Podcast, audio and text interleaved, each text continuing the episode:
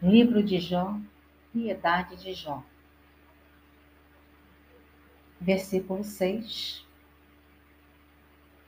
ao 22. Suas provações. Um dia em que os filhos de Deus se apresentaram diante do Senhor, veio também Satanás entre eles. O Senhor disse-lhe: De onde vens tu? Andei dando volta pelo mundo, disse Satanás e passeando por ele. O Senhor disse-lhe: Notaste o meu servo Jó? Não há ninguém igual a ele na terra, íntegro, reto, temente a Deus, afastado do mal.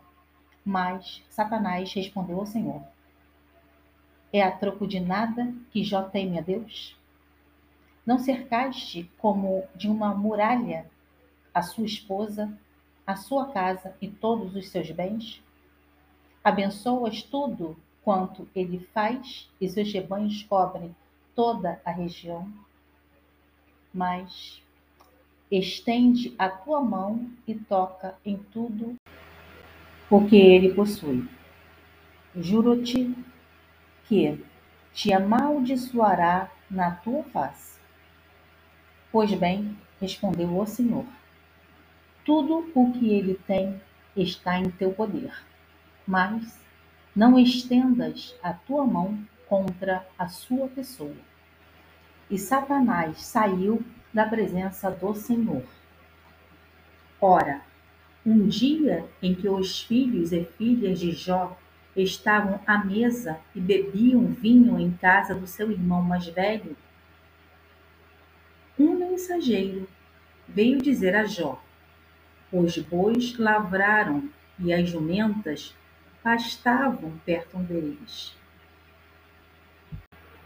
De repente, apareceram os sábios e levaram tudo, e passaram a espada os escravos. Só eu consegui escapar para te trazer a notícia. Estando ele ainda a falar, veio outro e disse: O fogo de Deus caiu do céu, queimou consumiu as ovelhas e os escravos. Só eu consegui escapar para te trazer a notícia.